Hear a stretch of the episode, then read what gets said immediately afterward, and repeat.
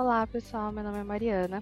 Eu sou graduanda de Medicina aqui da Faculdade de Medicina da USP e sou uma das bolsistas do projeto Menopausano e hoje temos um convidado super especial que é o Rodrigo. Hoje a gente vai falar um pouquinho sobre atividade física e climatério e apresentando um pouquinho o Rodrigo para vocês, ele fez a graduação em fisioterapia pela Universidade de Cidade de São Paulo, é doutor e mestre em ciências da saúde pela Faculdade de Medicina do ABC, pós-doutorado na Faculdade de Saúde Pública da USP, junto à Harvard School of Public Health. Ele é professor e pesquisador da Faculdade de Medicina do ABC, tutor de residência multiprofissional da Faculdade de Medicina do ABC também, orientador permanente de doutorado e mestrado da Faculdade de Medicina do ABC, supervisor do mestrado de saúde pública da University of Limerick, no Brasil, editor executivo do Journal of Human Growth and Development e membro do corpo editorial da é, ABCS Health Sciences e pesquisador colaborador da Universidade de São Paulo, aqui na Faculdade de Medicina da USP. E para começar a nossa conversa, né, eu vou fazer uma pequena perguntinha e a partir daí a gente vai conversando um pouco mais. E aí, professor, é, existe um papel importante do exercício físico no climatério? Uhum. Olá, Mariana, bom dia. Primeiro, é um prazer, uma honra estar aqui no projeto Menopausando, tá bom? Gostaria de agradecer o convite, parabenizar o projeto Obrigado pela oportunidade de estar aqui falando com você e com, eu vou chamar dos no nossos ouvintes já, tá bom? Bom, é, existe sim. É, nós sabemos né, que, o, que os sintomas nas mulheres no período do climatério, e lembrando que né, a professora Isabel, até no primeiro episódio do Menopausano, explicou esses termos, né? O climatério é aquele período de transição em que a mulher passa da fase reprodutiva para a fase da pós-menopausa, ou seja, é um período né? É, esses sintomas podem ser complicados e podem afetar a qualidade de vida das mulheres. Né? Então, atualmente, há vários estudos que mostram, mostram efeitos da atividade física e do exercício físico nos sintomas da menopausa. Tá bom? É isso que a gente vai conversar um pouquinho aqui. Perfeito. E professor, você usou o termo atividade física e exercício físico. Existe alguma diferença? Olha, Mari, conceitualmente sim, tá? Quando a gente fala de atividade física, atividade é qualquer movimento corporal que promove um gasto energético maior do que você tivesse parado, que tivesse em repouso. Tá? Então, toda vez que você está movimentando o corpo, teoricamente você está fazendo uma atividade física. Então, movimentos do dia a dia, andar, subir escada, trabalhar em casa, são, são considerados atividades, né? O exercício físico é uma atividade física mais planejada, mais estruturada, que tem um objetivo, certo? Então, é, se o seu objetivo é melhorar a saúde, fazendo exercício físico, o objetivo é aumentar a aptidão física, então a, o exercício ele tem é, essa estrutura, né? É, de planejamento. Então, a natação, a corrida, a musculação, esportes, elas são consideradas exercícios físicos. Os exercícios físicos, eles são divididos em, em, em vários tipos, né? Então, a gente tem exercícios aeróbios, de resistência muscular, de flexibilidade, de força, de velocidade, são vários tipos. Eu acho que hoje é, eu destacaria aqui para o programa dois tipos, os aeróbios e os de força, né? Exercícios aeróbios são aqueles também chamados de resistência aeróbia, né? Eles são aqueles exercícios que a gente faz os movimentos mais rápidos, né? Eles são mais cansativos. Na verdade, assim, eles forçam, né? A parte que a gente chama cardiopulmonar, forçam o coração e os pulmões a realizarem um esforço maior. Então, a corrida, a natação, o ciclismo, coisas desse tipo, né? Os exercícios de força, como o próprio nome diz, são treinos de força para o estímulo do músculo, né? Para o músculo aumentar a sua capacidade de carga, para ele aumentar o seu tamanho, né? É o que a gente chama de hipertrofia e coisas desse tipo, né? O interessante disso tudo é que é, é, é, o, o, corpo, né, quando a gente adquire mais massa muscular, ele consome mais energia, você acaba também diminuindo um pouco de gordura acumulada, tal, com a musculação, que vai ser um dos bons exemplos disso, tá bom? Então essa é, é a ideia aí do, da diferença, vamos dizer assim, entre o exercício físico e a atividade física, tá bom? Ah, perfeito, professor. E como que o exercício físico pode ajudar a mulher no climatério? Legal. Essa é a ideia né, do projeto, então nós vamos falar um pouquinho da mulher no climatério. Assim, como eu disse anteriormente, os sintomas nas mulheres neste período, eles podem é, afetar a qualidade de vida como um todo, né? A, a, a, qualidade de vida da mulher, e aí entra um monte de aspectos. Quando a gente fala qualidade de vida, tem vários né, é, é, é, domínios que a gente chama do que é a qualidade de vida. Nós sabemos que as mulheres no climatério, né, uma parte, uma grande parte delas, tem vários sintomas, como menstruação irregular, né, ou depois é, acabar ondas de calor, as oscilações de humor, as, as, chamadas mudanças urogenitais, né, que pode levar à incontinência urinária, pode trazer mais infecções, a, a, própria diminuição na libido, né, que é importante também ressaltar aqui, e uma coisa interessante que é a questão das alterações no sono, tá bom? Então existem estudos que mostram que o exercício físico ele pode ajudar a melhorar uma boa parte desses sintomas que eu, que eu acabei citando aqui. Então, o que acontece? Se a gente for pensar no, no, no período do climatério, é, esse período ele é conhecido por ser um, um, período de tanto uma estabilidade hormonal, né, como emocional, né? Então, obviamente, estão muito ligados devido à própria diminuição, né, alteração em, em vários hormônios que vocês já até conversaram aqui no, no, nesses programas anteriores, né? Então, assim, os sintomas mais corriqueiros são as tais ondas de calor, que são chamadas aí, né, geralmente de fogachos. É, esses sintomas, sintomas vasomotores, é, que são chamados na literatura, eles acabam levando uma piora na qualidade do sono também. Então, veja, é, nós estamos tentando, eu estou tentando ligar aqui coisas interessantes. A gente já está falando de sintomas, né, ligados à parte de calor aí, né, de vaso. Estamos falando de sono. Além disso, a deficiência hormonal também é, é, é, um dos motivos, por exemplo, do aumento de gordura corporal na mulher, né? É, e essa gordura corporal, principalmente quando ela está localizada ali né, no abdômen, isso predispõe a risco de doença cardiovascular. Então, veja, nós estamos entrando num aspecto importante que é, gente, eu consigo até lembrar para falar aqui, né, que é uma coisa importante, que é um negócio chamado síndrome metabólica. Né? Então, a, a síndrome metabólica eleva o risco de mortalidade da mulher no período da pós-menopausa.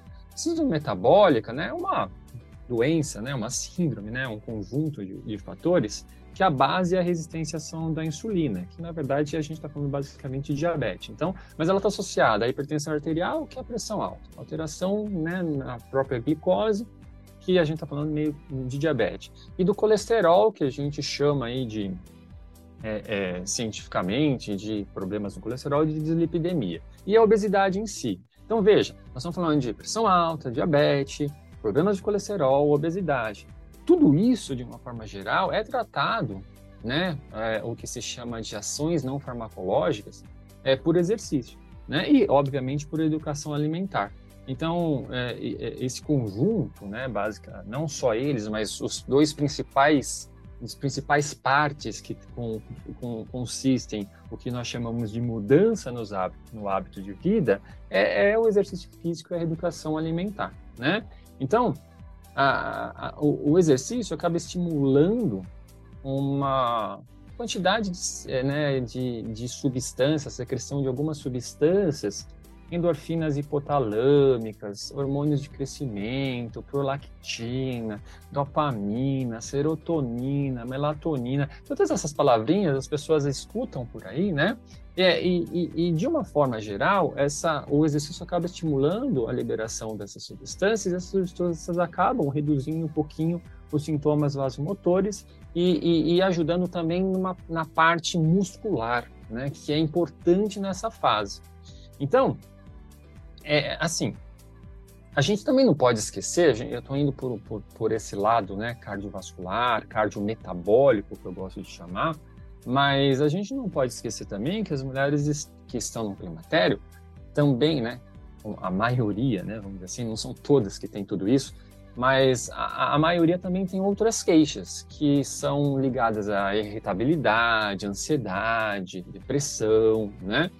É, as próprias disfunções sexuais. Então, assim, o exercício pode trazer benefício para isso também, tá? A literatura está cheia de evidências sobre o efeito do exercício físico, por exemplo, na depressão. Eu tenho até alguns artigos falando sobre isso, né? Então, assim, nós devemos lembrar que Basicamente, o tratamento para esse período consiste numa terapia de reposição hormonal, que é uma indicação médica. Ele que vai decidir se vai ter que repor o hormônio, não vai. Então, isso tem que passar pela consulta do ginecologista, tem que passar pela consulta do médico e nós não eh, podemos é, é, tirar isso daqui daqui. Mas o que nós chamamos de uma rotina né, de vida saudável, que está ligada a uma boa alimentação. Né? Então, vou dar um exemplo.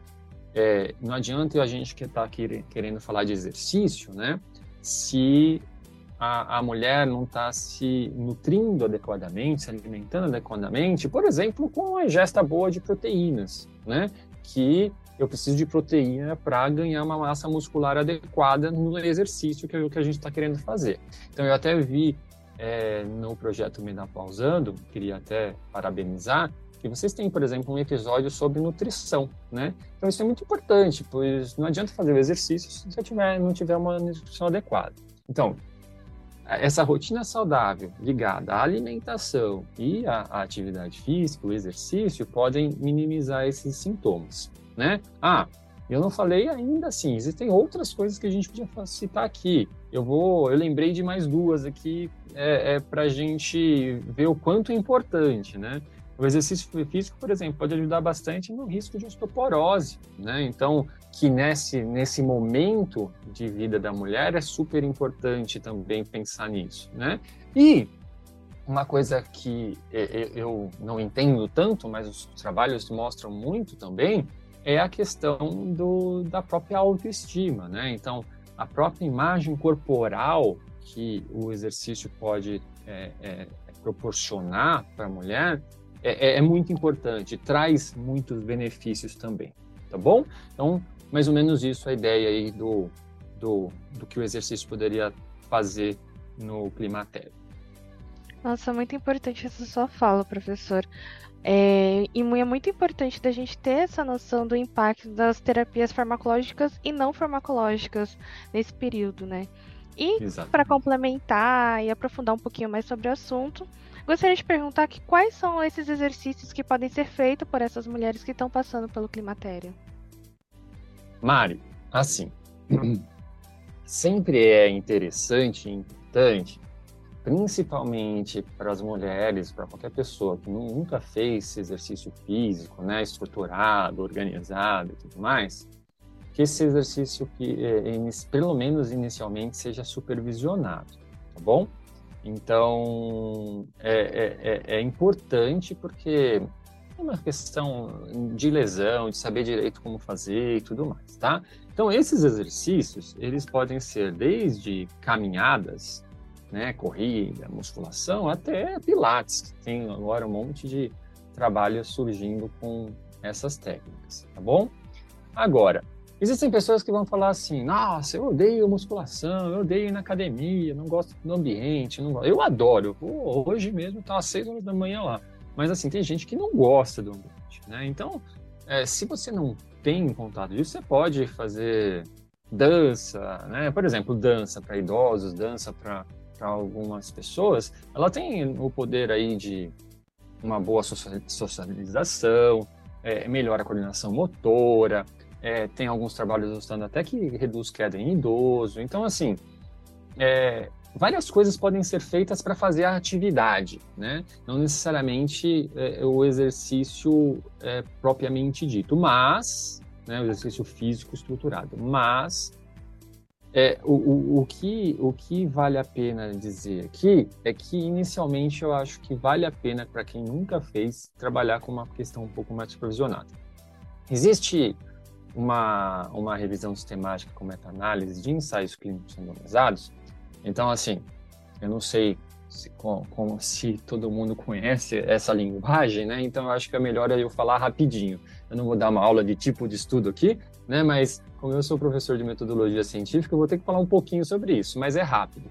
Assim, é, é, existe uma, uma escala, né, uma, a gente chama de pirâmide de evidências, sobre tipos de trabalho. Então, quando a gente faz um trabalho na ciência, é, existem trabalhos que provam algumas coisas. Então, assim, quando você quer saber se uma intervenção, vamos dizer assim, que no caso aqui para nós é exercício, é, é, tem efeito em alguma coisa, você tem que provar ela com ensaios clínicos. Tá bom, ensaio clínico randomizado é o topo da pirâmide para isso.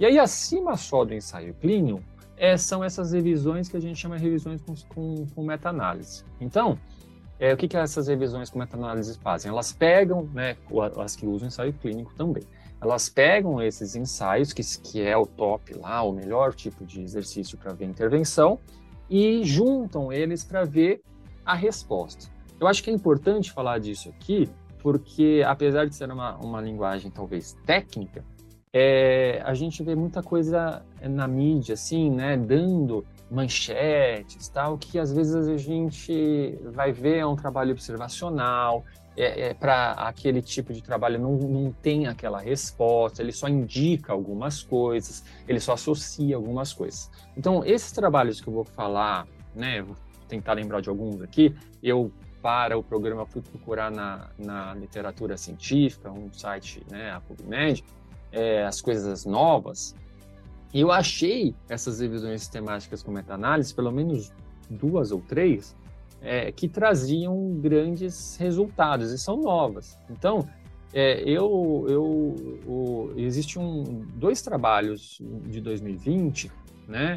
Um, um deles é, um, é uma meta-análise que avaliou o efeito do exercício na qualidade de vida em mulheres com sintomas, né?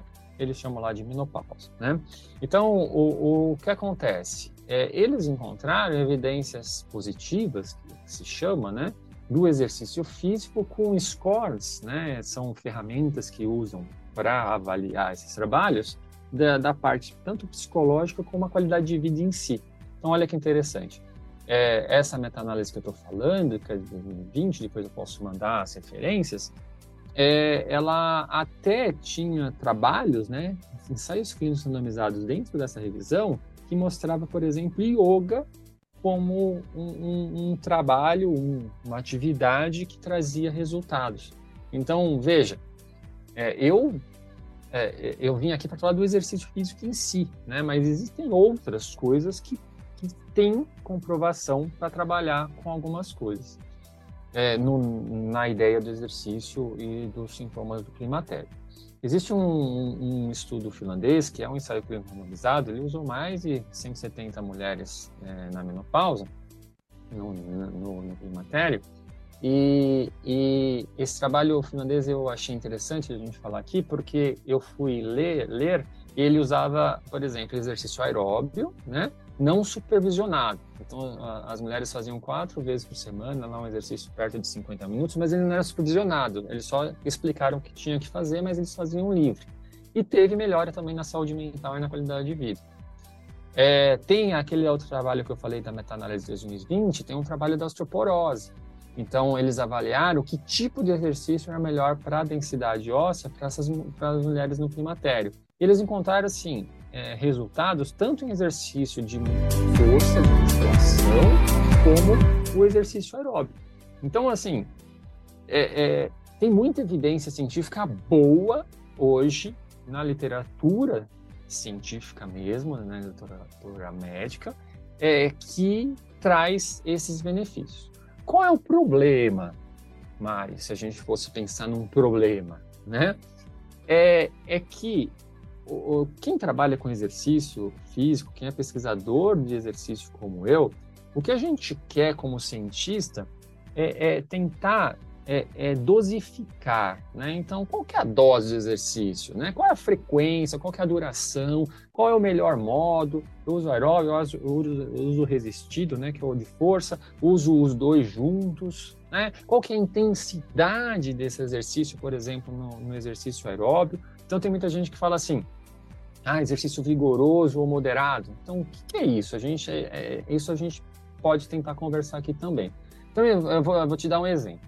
Nessa minha busca aqui, né, até para trazer uma coisa mais atualizada, eu achei um, um, um, um estudo que, se não me engano, o nome é, do primeiro autor é o EDA, uma coisa assim.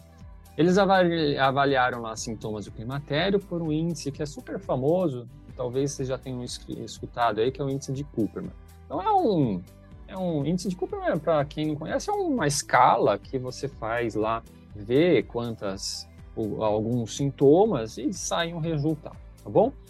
É, é muito utilizado para mulheres de climatério. Aí o grupo de intervenção, que é o grupo que fez atividade física, ele fez lá mesma coisa, três vezes por semana, tudo mais. E eles encontraram, eu li o resumo no começo, né, uma diminuição nos índices de Cooper. Eu falei, nossa, legal, vou ler o, agora o, o método do trabalho para ver como que eles prescreveram o exercício aeróbico. E aí não tinha, eu não achei a informação. Né? Então, é, é para você ter uma ideia que isso também é uma coisa que a gente tem que discutir nessas oportunidades. A Organização Mundial de Saúde, a OMS, ela recomenda pelo menos 150 minutos de atividade aeróbica moderada, né? Na verdade, eles escrevem lá de 150 a 300 minutos, é, ou 75 mínimo, né? A 150 minutos de atividade vigorosa por semana para todos os adultos. Isso inclui é, pessoas com doença crônica, incapacidade, está todo mundo aí. Então, 105 minutos, 150 minutos de atividade moderada é, 75 de vigorosa. Aí eu pergunto, Mari, essa informação é uma informação que quase todo mundo conhece hoje, né? Assim, todo mundo que começou a pensar em vida é, saudável, tal, começa a procurar isso. E aí ah, eu sempre é, me pergunto, né? Tá, eu leio essa frase e falo, nossa, que legal, preciso fazer exercício assim. Mas o que é exercício moderado? O que é exercício vigoroso? Né? Então, isso é um grande, é uma grande questão.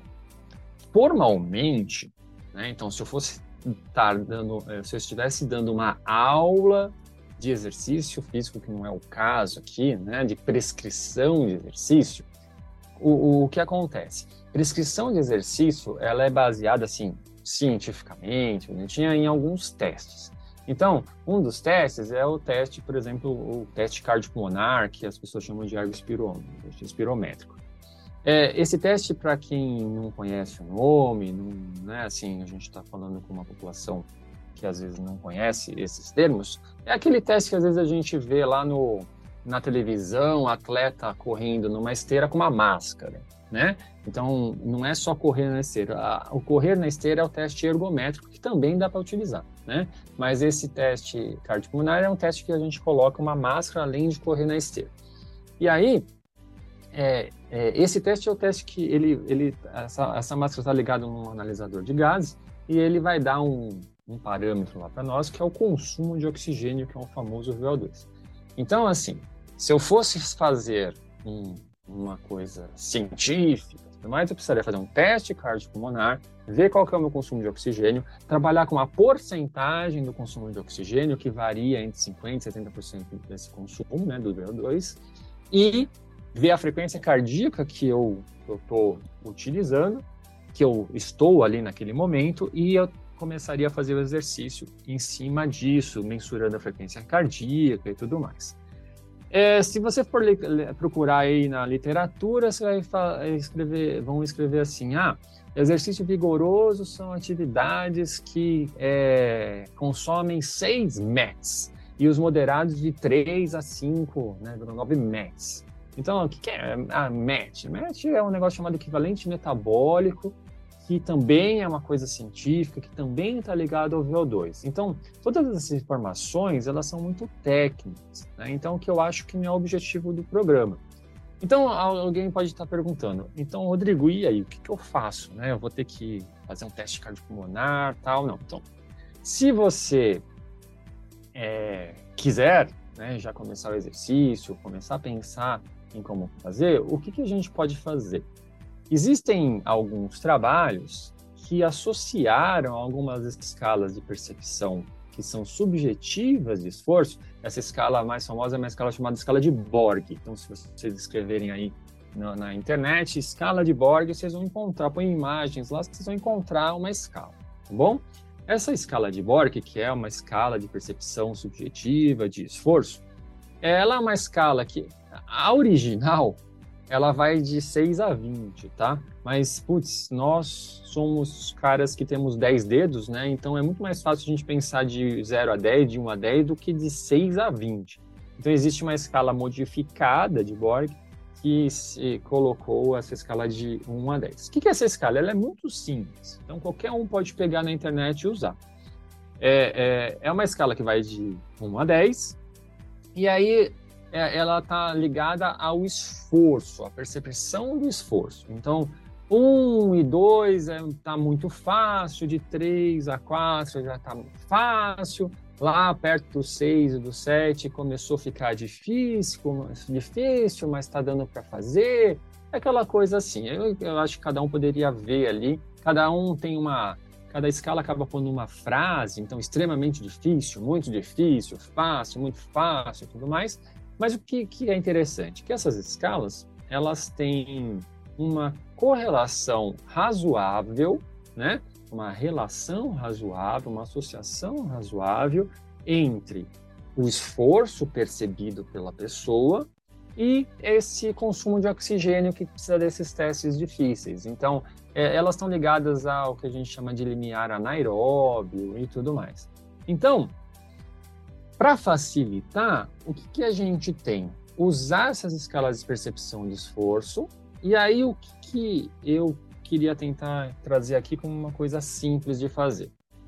Se você tiver numa percepção leve, que seria ali perto de 1 a 4, o que, que você vai estar tá fazendo? Você vai estar tá fazendo o exercício, esse exercício, como exemplo, de caminhar, de corrida, né, os exercícios aeróbios, você vai estar tá conseguindo respirar tranquilamente.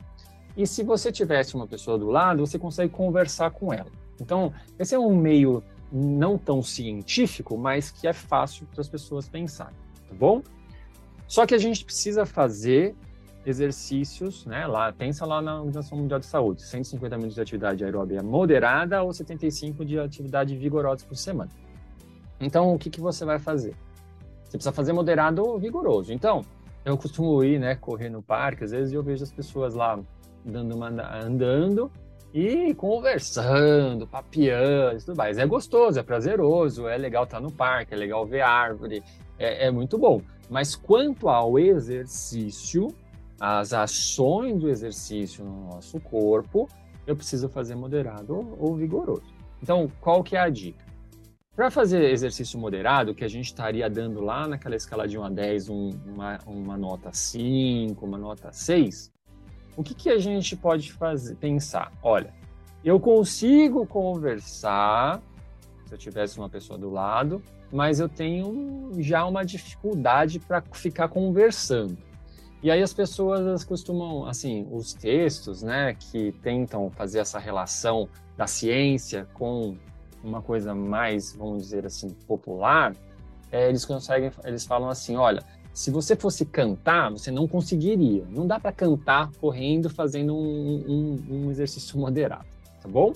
E o vigoroso, que seria uma nota 7, 8, e você não tem que passar disso, né? Se você estiver dando uma se estiver dando uma nota 9, 10, não é tão legal, não, tá? E o vigoroso, você não consegue conversar com ninguém, muito menos cantar, né? Então, essa, essa, essa dica, vamos dizer assim, talvez seja uma dica interessante para as pessoas que querem começar o exercício, não tem como dosar isso direito e fica simples de da pessoa entender, tá bom? É, eu acho que é isso, assim, isso é a parte aeróbia, né? a, a, a, a, pressão de exercício resistido, o resíduo de força, ele também depende de alguns testes. O teste principal é um teste chamado 1RM, uma repetição máxima. Na maioria das vezes a gente inicia. Então, só para só exemplificar aqui, tá? É, o teste de uma repetição máxima, assim, é, o nome é, o que o, o, o, nome do teste é o que ele faz, né? Ele avalia é, o quanto de carga eu consigo fazer num grupo muscular, uma repetição só, ou seja, o máximo que eu consigo, tá bom? É, e aí, a prescrição de exercício, na maior parte das vezes, é, esse é o jeito mais fácil, existem outros mais complicados, mas a gente começa ali com 50% desta carga que você tem, usou o teste. Mas isso é muito difícil, então, assim, dosificar a carga para hipertrofia, que não dá, não dá para ser só 50% e tal, precisa de um profissional é, é, é para orientar, né, para ajudar aí também a usar que grupos musculares usar, usar e tudo mais. É, existem hoje as é, chamadas AALs, né, que assim são as academias ao ar livre. A, a, no Brasil apareceu, no São Paulo apareceu um monte, né? Então lá tem é, é, é equipamentos que são de graça e que você consegue fazer um pouco de atividade de força, né? Dá para fazer remadas, tem puxadores para as costas, para peitoral, então e que é, elas acabam usando um pouco a, a, carga, né, do próprio corpo. Então eu acho que essas são as principais dicas aí, Mário, para que vocês pensem aí em começar a mexer o corpo e fazer exercício e para as mulheres é, diminuírem os sintomas aí, que com certeza é, o exercício traz um, um, um, é, benefícios muito importantes para essa fase da vida da mulher. Muito obrigada, professora. Nossa hum. conversa foi muito construtiva e elucidativa. É, aproveitando um gancho, né, que o senhor comentou algumas vezes durante o nosso podcast, convido nossos ouvintes a ouvir nossos outros podcasts que estão aqui no Spotify e que são muito, muito legais. E a gente preza muito aqui no Menopausando esse cuidado multiprofissional, com a nutrição, com a fisioterapia, com a medicina, enfim. E reitero novamente, foi um enorme prazer de ter o senhor hoje como nosso convidado. E ficamos à disposição para quaisquer dúvidas. Nossos canais nas redes sociais estão aqui no Spotify. Pode seguir a gente no Instagram. Temos o nosso site também, Menopausando. E é isso. Até a próxima, pessoal. Tchauzinho. Obrigado pela oportunidade. Parabéns. Um abraço.